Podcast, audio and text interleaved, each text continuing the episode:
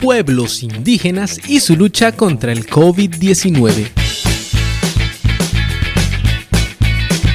En la selva norte, la nación One Piece reivindicó su territorio como un hospital milenario propio y que brinda todas las garantías para que a través de prácticas ancestrales se atacara al COVID-19. A través de un comunicado, se declara que cada uno de los ciudadanos de la nación One Piece busca su propio cuidado y autoprotección. Los tratamientos que establece el Ministerio de Salud para tratar el COVID-19 no resultan 100% efectivos para nuestros hermanos indígenas y por ello se ha optado por fortalecer el uso de la medicina natural para la prevención y tratamiento del nuevo coronavirus. La conformación del comando COVID-19 One Piece ya es todo un hecho.